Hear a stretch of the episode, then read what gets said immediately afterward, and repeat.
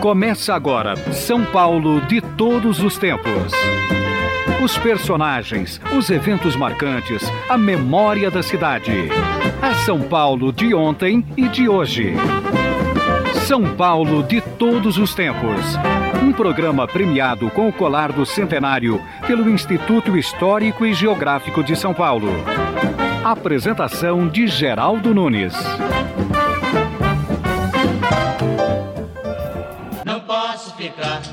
Mais um minuto com você. Muito já se falou e muito já se ouviu a respeito do Trem das Onze, maior sucesso do compositor Adoniran Barbosa e maior sucesso também dos Demônios da Garoa. Mas as histórias desse trem, que seguia para a Cantareira, correm o risco de se perder. Por isso, vamos manter contato pelo telefone com um contador de histórias que sabe muito a respeito deste trem que partia da região do Parque Dom Pedro e seguia por Santana, serra adentro até a Cantareira. As histórias são ligadas a esse trem e também a uma profunda ligação, não só do nosso entrevistado, mas também do pai dele com o trenzinho da Cantareira. Minha mãe não dorme enquanto eu não chegar. Sou filho único. Tenho minha casa pra olhar. Vamos manter contato agora com o economista Eduardo Bernini, que é morador de Santana, sabe muitas histórias sobre o bairro e tem o pai, é o Arnaldo Bernini, um grande contador de histórias. Olá, Eduardo Bernini, como vai? Tudo bem, João. Qual a grande história envolvendo você, Eduardo Bernini, filho do senhor Arnaldo?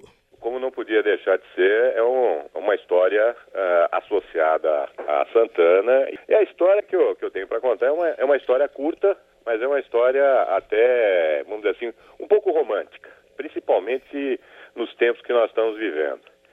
Foi numa, numa tarde de verão, eu costumava ir com a minha mãe eh, na casa da minha avó, ali no Paris, e nós íamos e voltávamos com o trenzinho da Cantareira. Uma coisa assim bastante sui generis no tempo do, do metrô, da velocidade, da, da excitação, né? Naquele tempo, a melhor ligação entre o, o Paris e Santana era o trenzinho da Cantareira. E numa, numa tarde nós estávamos voltando e era um, um dia maravilhoso, céu azul, aquele verde do matagal que cercava a, a então eh, inexistente Avenida Cruzeiro do Sul. E naquele, na, naquela tarde nós estávamos voltando, eh, olhando pela janela e de repente o que eu vejo? Eu vejo um Paulistinha. Um Paulistinha avião? mesmo, aquele Avião? avião. O que a, a minha memória de criança reteve foi que o, o piloto estava olhando firme para frente e o avião estava descendo em paralelo com o, o trem. Aí ele foi descendo, tocou no mato, parou, eu pus a cabeça para fora e o meu boné amarelo de gomos brancos voou. Voou e ficou lá no, no para-brisa do avião. Bom, o trem foi para Santana, fez a sua curva, parou na, na Alfredo Pujol, e na Alfredo Pujol, meu pai, todas as tardes, quando nós íamos para a casa da minha avó, ele vinha nos encontrar porque ele trabalhava na fábrica de hélice do meu avô, ali na Travessa do Quartel, hoje em embaixador João Neves da Fontoura, e vinha nos encontrar. Aí, quando eu desci no trem, naquela excitação, né, de um, um, um avião que, que, que caiu, vamos chamar assim, ele fez um pouso forçado no meio do, do matagal, ao lado da linha do trem, era um efeito, né, um feito notável. Mas a minha preocupação não era nada disso. A minha preocupação era com o meu boné. Cadê o meu boné? E o boné tinha sido dado pelo meu pai. Então, a primeira coisa que eu desci, ah, ao descer do trem, a primeira coisa que eu disse a ele foi: meu boné sumiu, o meu boné sumiu. Não era o, não era o avião, não era toda aquela agitação né, que, que, que se gerou. Meu pai olhou para mim assim com uma cara de espanto, né? Porque ele já sabia do, do avião, que estava todo mundo comentando. E ele me perguntou, mas o avião? E eu falei para ele, mas que avião? Eu quero o meu boné. para mim, a coisa mais importante do mundo era o boné. E aí nós, nós voltávamos para casa e aí voltamos conversando sobre o avião, sobre a hélice. Provavelmente a hélice daquele Paulistinha tinha sido feito por ele. A história toda, quando vista pelo, pelos olhos de, vamos chamar assim, de um quase velho, né? Mostram que os sinais é, felizes nas histórias do, dos mais antigos é uma, não é que é uma obrigação, mas é que é exatamente a beleza das histórias que podem ser contadas estão exatamente nessa, nessa inocência, nesse romantismo, né? O avião não explodiu, o piloto não morreu, os bombeiros não tiveram que ser, que ser chamados, mas o mais importante era que o, o boné, aquele boné que eu tinha ganho do meu pai, para mim era muito mais importante do que tudo aquilo que tinha acontecido na, naquela tarde de verão em 1960, 61. Foi, portanto, um pouso forçado. O interessante desse seu depoimento é que você disse que a Avenida Cruzeiro do Sul era praticamente inexistente, então não havia avenida? Não, não havia avenida. O que havia era a linha do trem, é, da, do trem da Cantareira, a, a tramway Cantareira, que saía lá da, do, do Paris, próximo ao, ao mercado, tinha uma, uma extensão que ia do, do, do mercado até ali em frente uh, o Liceu de Artes e Ofícios, onde era a estação Tamanduateí, ATI, e o, o que é, hoje é o caminho do metrô era uma linha de trem e uma ponte de madeira que, quando o trem eh, saía do, do solo firme e entrava na, na ponte, tinha uma súbita mudança no, no som do trem. Né? E essa passagem em cima do rio seguia até a casa, mais ou menos na altura da casa da detenção, onde virava para a, a Taliba Leonel para o, a linha que ia para o, o Guarulhos e, e o Jaçanã, e seguia em frente até Alfredo Pujol, onde fazia uma curva para depois subir Alfredo Pujol e entrar aqui pelo Mandaqui para chegar até o Horto Florestal, Tremembé e até a Cantareira, né? Era um passeio romântico, uma história interessantíssima de como essa, essa ferrovia urbana foi construída e como ela fez parte da, da minha infância, da infância do meu pai, da adolescência do meu pai e de, de todos aqueles que moravam em Santana, pelo menos até 1964, quando a, a ferrovia foi desativada. Né? Vocês embarcavam, portanto, na estação Tamanduateí, em frente ao Liceu de Artes e Ofícios, que existe até hoje, Isso. e o desembarque, onde se dava? Se dava ali, na, na no, no, nosso caso, né, hum. é, em dois pontos.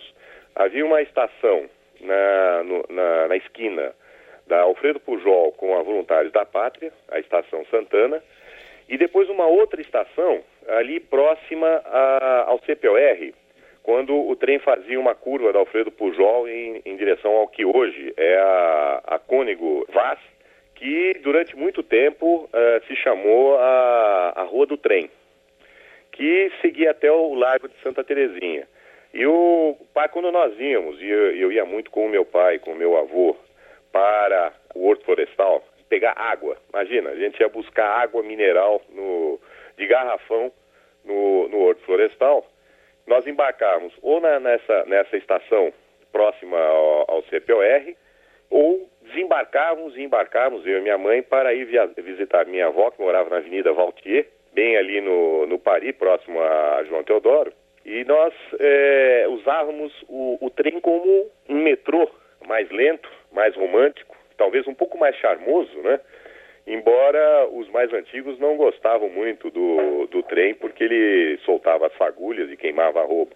Já não era, não foi o meu caso, porque aí já pegamos a locomotivas que não tinham, não usavam a lenha, mas sim já eram, é, algumas eram a diesel, então é, só, só o vapor, aquele aquela sensação assim meio europeia, né, de, de ter um, um trem andando me, pelo meio da cidade. Né? Ainda pelo Alto de Santana existem algumas casas.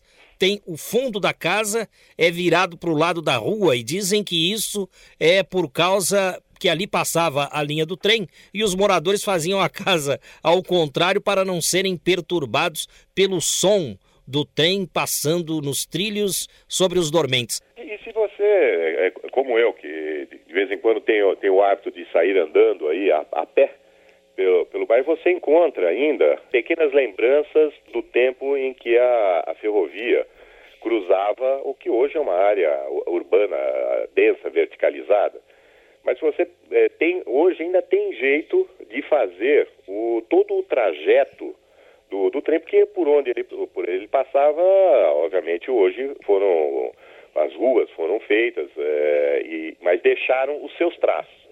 Até muito recentemente ainda se encontrava uh, restos, por exemplo, da, de, da estação que existia ali na, na Avenida Santinês, quase na parada, na estrada da Parada Pinto, né, na Avenida Parada Pinto, as ruínas, né, da antiga estação ainda existiam por lá. E essa peculiaridade das casas invertidas, né, é, para evitar o, a perturbação do, do trem. Você imagina, ele passava talvez aí quatro vezes, cinco vezes por, por dia, né? E isso já, já era considerado um motivo de incômodo.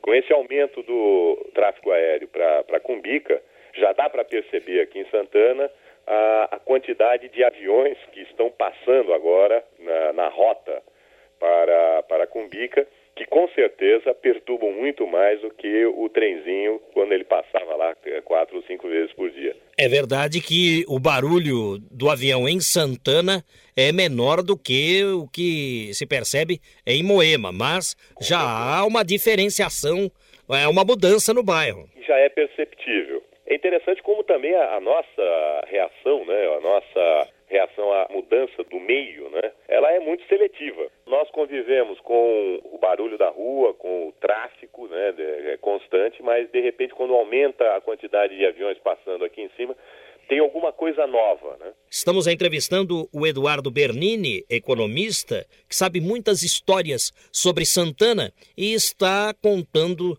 histórias sobre o pai dele, Arnaldo Bernini. Mais uma pergunta a respeito daquilo que você já nos disse, Eduardo Bernini. O seu boné de gomos amarelos e brancos, que faz lembrar os bonés dos sobrinhos do Pato Donald. O Guinho, Zezinho e Luizinho são bonés também com gomos coloridos. Era uma moda entre as crianças esse tipo de boné? Ah, sem dúvida. É, isso aí era no início dos anos 60, da mesma forma como que hoje tem a, a moda dos, dos bonés de, de, de beisebol, né, ou com os, os bonés com grife, isso. É, também era ah, muito muito peculiar né, na, entre as crianças ter aquele, aquele bonezinho. Que cá entre nós, hoje, ah, ao nosso olhar de 40, 50 anos depois, todo mundo acha meio esquisita essa a evolução da moda, né? A moda é uma coisa muito volátil. Mas era realmente uma, um objeto do desejo. Exatamente. Eduardo Bernini, vamos falar um pouco mais a respeito do seu pai. O seu pai, que interessante, né? Trabalhou numa fábrica de hélices. Essas hélices, ah, acredito eu, eram destinadas aos aviões do Campo de Marte. Essas hélices, as hélices cruzeiro, né? É, elas se destinavam a, basicamente aos paulistinhas, né? Aqueles pipers que foram é, passaram a ser construídos é, aqui no Brasil no início sob licença e depois com, com nome uma marca própria né da companhia paulista de, de aviação e que uh, eram feitos de, de, madeira e era um trabalho artesanal né? meu pai é, a, a, durante muito tempo ainda tentou me, me explicar como que de tantas peças de, de marfim e de, de, de outras madeiras, fazendo uma superfície é, totalmente reta, é possível se tirar por camadas e, e camadas por, com molde, num trabalho assim muito artesanal mesmo, né? Meu pai trabalhou com essa nessa fábrica é, de 45 até 1961, 62, quando o meu avô então vendeu a fábrica, se aposentou e aí meu pai foi trabalhar na Varig durante muito tempo, depois é, trabalhou em outras empresas, e aí um belo dia, como todo mundo na, na vida, tem que se aposentar, né? Eduardo Bernini, economista antigo morador de Santana, contador de histórias como ninguém. Muita saúde, muita felicidade para você e obrigado pelas histórias mais uma vez. Eu é que agradeço essa oportunidade e, e sempre estaremos aqui à disposição para compartilhar um pouco dessas lembranças com todos. Hein? Viva São Paulo! O avô da ouvinte Maria Silvia Martins de Souza revela de onde surgiu a segunda parte da música Parabéns a Você. É pique, é pique, é hora, é hora, é hora. Ha, tim, bum. Talvez poucos paulistanos saibam que esta saudação que sucede o parabéns a você também nasceu aqui, no centro da nossa metrópole. Era um grito de guerra dos estudantes de direito do Largo São Francisco. Dentre eles, meu avô, o Birajara Martins de Souza, que tinha à época bigode terminando em pontas ou em pique, que lhe valeu o apelido de Pique-Pique. Seu amigo, Meia Hora, assim como outros mais, também tinham seus apelidos bradados pelo grupo. Passada de boca em boca, a saudação sofreu mudanças e, como tantas outras coisas que não se explica, espalhou-se pelo país. Alice Cardoso reviveu os anos em que estudou na velha academia. Dia 8 de dezembro de 2005 Após deixar uma reunião de trabalho no pátio do colégio, dirigi-me ao Largo São Francisco com a finalidade de visitar a feira de artesanato da Igreja dos Franciscanos. Lá chegando, fui surpreendida pela inauguração da fachada restaurada da Faculdade de Direito. O evento contou com a presença de autoridades, professores, funcionários, ex-alunos e pessoas que por ali passavam. Pude rever antigos professores e colegas de turma. Enquanto a solenidade acontecia, alguns funcionários seguravam um plástico negro que que cobria toda a frente do prédio. Terminado o ato, o plástico foi solto e revelada a magnífica fachada restaurada. Neste momento não foi possível conter a emoção, porque vieram à tona recordações dos cinco maravilhosos anos ali vividos. Viva São Paulo revisitando os locais que marcaram a sua vida na cidade. Participe pelo site. Vamos ao intervalo. Estamos apresentando São Paulo de todos os tempos. Os personagens e eventos de São Paulo de ontem e de hoje.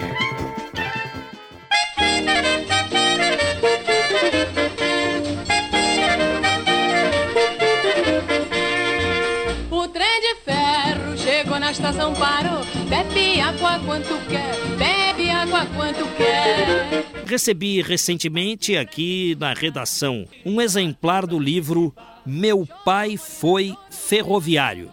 Nós vamos conversar com o organizador deste livro, que é Eusébio Pereira dos Santos, presidente da Associação de Preservação da Memória da Companhia Paulista, com sede em Jundiaí. Olá, Eusébio, como vai? Olá, Geraldo, tudo bom? Tudo bom, é um prazer falar com você, viu? Ah, o prazer é todo meu, estava tá? aqui na, na audiência da. Porque esse livro busca trazer relatos de famílias de ferroviários. Isso, primeiro porque por causa da memória mesmo, né? A gente quis manter vivam várias histórias que, que ainda, ainda familiares ainda têm é, é antes que elas vá se perdendo mas principalmente, Geraldo, porque existe o, a ferrovia no, no, no, Brasil, a ferrovia no mundo, ela é propulsora de muitas coisas, né? É, do desenvolvimento técnico, desenvolvimento social, desenvolvimento afetivo. É, a ferrovia é de uma extrema importância. Nós é, detectamos que, que há muita publicação, há muito trabalho é, voltado para a parte física, para a parte estrutural da ferrovia. Se falam das máquinas, da tração, do rodeiro, da linha, do lastro, das estações, mas não se fala da, da, do lado humano, né, do que foi para a pessoa ser ferroviária, principalmente o que foi ser é, a família de um ferroviário.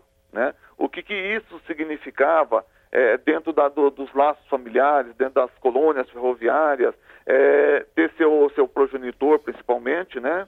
É, saindo todo dia e indo para a ferrovia e o que isso significava na volta dessa pessoa para dentro do seu lar. Era muito importante ser ferroviário, não é, Eusébio? Ah, era, viu? Machuca você falar o verbo no passado. Era, né? É, porque a ferrovia, com toda essa situação que a gente está vivendo aí com esse caos, a ferrovia devia estar tá explodindo como está em outros países. E a gente aqui está falando era. Mas é, ser ferroviário, por volta aí de 1920, 1930, era a garantia de uma vida tranquila, de uma vida saudável e principalmente de uma vida com muita responsabilidade. quais eram os requisitos para ser ferroviário nesta época citada por você? A parte educacional, a parte de, de conhecimento do brasileiro ainda era muito pouco, dos descendentes, né? Acabava sendo o povo que aqui residia um pouco mais braçal e o pessoal mais especializado vindo do, do exterior. Então, para o pessoal que morava aqui, era um pouco mais força física mesmo, mas principalmente idoneidade. Isso a ferrovia foi propulsora fantástica nesse sentido. E aí, para a elaboração deste livro, Meu Pai Foi Ferroviário, vocês, da Associação de Preservação da Memória da Companhia Paulista, vocês buscaram relatos de famílias de 66 ferroviários, todos residentes no interior paulista? Isso, principalmente na região de Jundiaí, né? Porque nós estamos sediados em Jundiaí. Nós fizemos uma divulgação através de mídia, né? Através da ajuda de vocês. Esse pessoal nos trazia fotografias dos, dos seus familiares, fotografia que inclusive ilustrou o livro, e nós criamos uma exposição fotográfica para comemorativa ao Dia do Ferroviário, que foi meu pai foi ferroviário. Como ao receber essa fotografia a gente pediu um pouco da história da fotografia, é, acabou surgindo a ideia de transformar no livro e aí eternizar essas histórias que, que nos eram repassadas, mantendo mais um papel da, da associação, que é a memória. Neste caso, a memória humana. Muitos pais foram maquinistas, muitos pais foram bilheteiros e essas histórias estão nesse livro. Isso, exatamente. Nós temos histórias de, de luas de mel que foram passadas nos carro-leite, né? Você não tinha aí esse negócio de ir pro Caribe, essas coisas não. Você ia de Jundiaí a Panorama, carro-leito, e esse era uma grande viagem, um grande passeio que você fazia. Você tinha as cabines reservadas, com, com, com banheiro, com duchas, essas coisas todas. Era fantástico. Os trens eram muito luxuosos muito no luxuoso, passado. muito. Quando a pessoa se casava, o funcionário da ferrovia recebia uma passagem de graça. Isso. E viajava para onde queria. E viajava para onde queria. Geralmente iam para as colônias de férias, né? E no caso, uma das colônias era Panorama. Panorama no interior paulista? No interior paulista. E o que é que se desfrutava nessas colônias de férias? O passeio, é, é basicamente isso, né? A Porque... piscina, essas coisas não se tinha nessa época. Porque se pensa em colônia de férias, geralmente na praia. É, Essa é, era no interior. É, mas aí você está na beira do rio, né? Na Ti... barranca do rio. O, o próprio Tietê, né? Exatamente. Eusébio Pereira dos Santos. Isso. O que você destacaria mais? Você já contou a história de que o pessoal se casava e passava a lua de mel no trem. Mas havia várias modalidades de trens. Havia, por exemplo, o trem pagador. E vocês colocam uma história interessante a respeito de um trem pagador no livro. O que falar a respeito? Por exemplo, né, não, você não tinha aí os bancos, essas coisas todas, né? Que hoje se paga por por caixa eletrônico, né? O trem saía de cidade em cidade fazendo pagamento pessoal. E interessante é que as pessoas e o, a pessoa fazer o pagamento e os acompanhamentos, como se fossem os seguranças. E eles iam armados. Só que as armas não tinham munição. Nossa! É, você não tinha é, a sensação de, de assalto, essas coisas, né? Então tinha lá as carabinas, mas elas só faziam peso porque ela não tinha, não tinha munição. Mas eu tenho aqui, por exemplo, em Jundiaí, José Martinelli, que é um dos grandes advogados de famílias que se tem em Jundiaí. E o pai dele foi vereador e foi um ferroviário apaixonado. É o Hermenegildo Martinelli. O filho termina o seu relato dizendo assim: Posso dizer com muito orgulho, chorando, que meu pai foi ferroviário. Essa grande a grande frase de encerramento do livro. A força que se tinha, né, uma pessoa que hoje é tão bem sucedida e que sabe que a base foi a ferrovia. E a história daquele maquinista que levava o presidente da empresa do, do e... Ventania. Ele foi o maquinista do presidente. E ele criou uma relação com o presidente e começou, depois da, da dessa ação dele de, de, de transportar o presidente, a encaminhar correspondências bem escritas, pedindo vantagem para os seus amigos e filhos, essas coisas. E conseguiu ter todos os seus familiares, quatro gerações, dentro da ferrovia. Mas isso aí não é nepotismo, não? Diferente do que é hoje, ter continuidade no emprego era mostrar a segurança, o respeito, é, porque o familiar não ia querer que o seu nome fosse achovalhado. Então era uma coisa positiva quando você conseguia ter seu filho dando continuidade do seu trabalho. Isso aumentava muito mais a responsabilidade. Infelizmente isso se perdeu e a gente tem uma situação crítica, pelo menos, principalmente no mundo político. Quer dizer, hoje é política, antigamente não era. Não, antigamente era uma coisa extremamente positiva. Sabe, você conseguir colocar o seu filho é, como continuidade do seu trabalho, era só os bons que conseguiam isso. E o livro Meu Pai Foi Ferroviário é um livro muito singelo, porque ele traz a história de uma menininha que ia de bicicleta levar marmita para o pai. Só que ela perdia a marmita no caminho. Como é que é isso? Interessante, né, Geraldo? Porque uh, ela saía de casa e ela é muito expeditada, né? E ela mesmo fez o relato dessa, dessa história pra gente. E, e chorava copiosamente.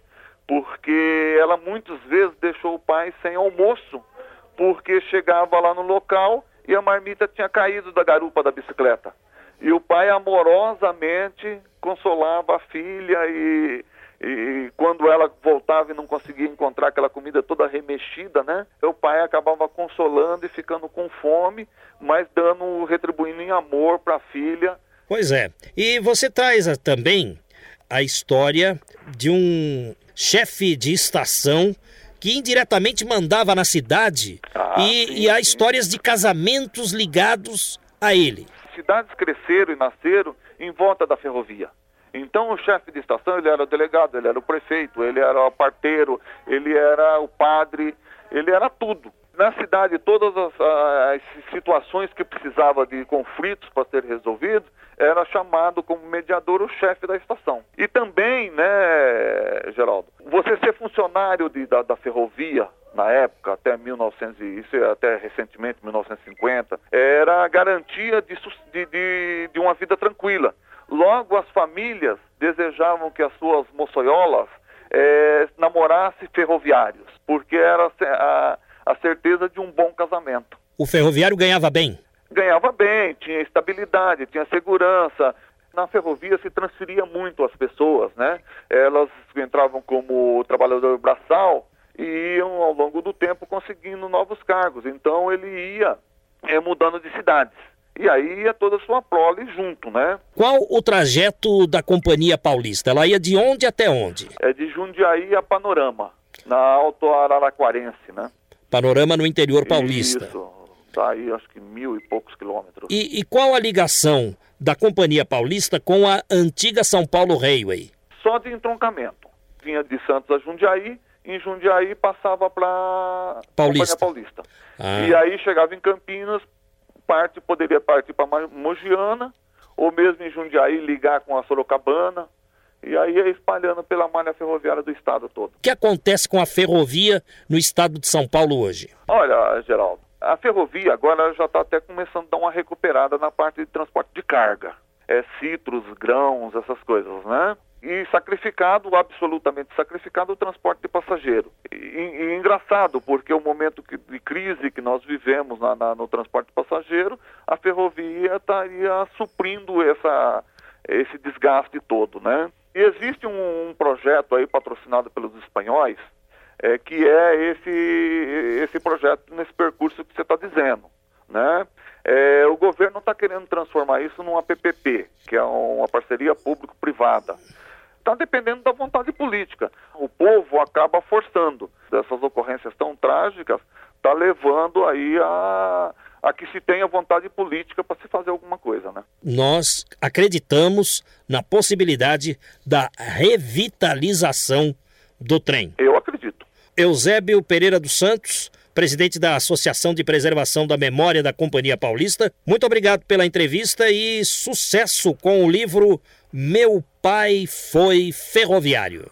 Obrigado, um grande abraço a você em particular e a todos os ouvintes. Acho importante registrar que essa entrevista que acabou de ir ao ar me foi sugerida pelo José Fernando Campoy Torres, que foi meu colega de faculdade de jornalismo na Metodista, em São Bernardo do Campo. Somos da turma que entrou em 1978 e saiu em 1981. Faz tanto tempo que, se não me engano, ainda havia dinossauros na Terra.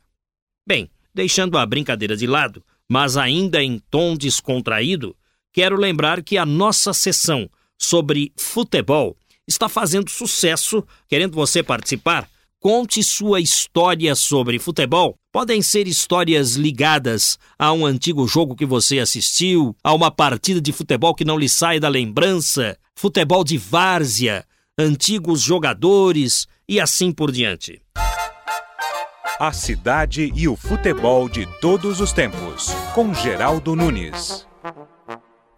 Um dos mais belos hinos do futebol brasileiro, sem dúvida alguma, é este. Uma vez Flamengo, sempre Flamengo, Flamengo sempre eu hei de ser. Entretanto, aqui em São Paulo, o hino mais cantado é outro. Salve o Corinthians, campeão dos campeões. Corinthians e Flamengo vão se encontrar novamente. O confronto no passado era chamado pelo Canal 100 de Clássico das Multidões.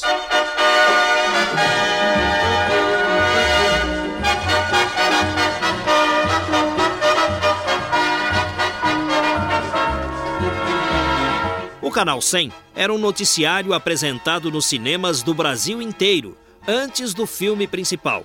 Produzido por Carlos Niemeyer, no Rio de Janeiro, dava ênfase aos clubes cariocas. O Canal 100 foi o primeiro a voltar suas câmeras para a torcida, focalizando rostos, sorrisos, lágrimas e gigantescos aparelhos de rádio que os torcedores levavam aos estádios.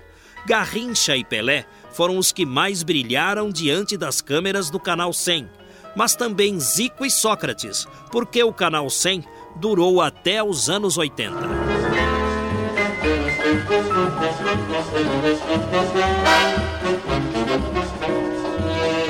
Em tempos de crise e embaixo na tabela de classificação, Corinthians e Flamengo repetem o clássico das multidões.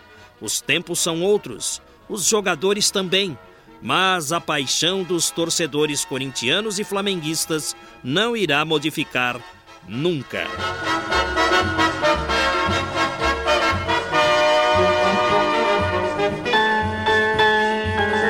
A cidade e o futebol de todos os tempos. Geraldo Nunes, Eldorado e ESPN.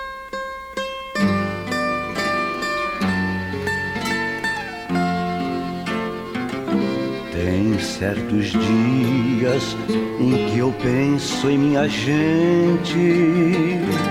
Estamos ouvindo Gente Humilde com Silvio Caldas, porque eu encontrei este CD na discoteca Eldorado. Todas as músicas de Silvio Caldas apresentadas no programa de hoje são de um mesmo CD que eu achei lindíssimo, por isso eu quis fechar com ele, Silvio Caldas. Este programa é assim: a música é de todos os tempos, em seus vários estilos. Trabalhos técnicos e mixagens de Antônio Silva, o Toninho Cuca. A produção e apresentação é deste amigo que vos fala, Geraldo Nunes, com o apoio de Valéria Rambaldi. Sendo assim, até lá. Peço a Deus por minha gente, é gente humilde, que vontade de chorar.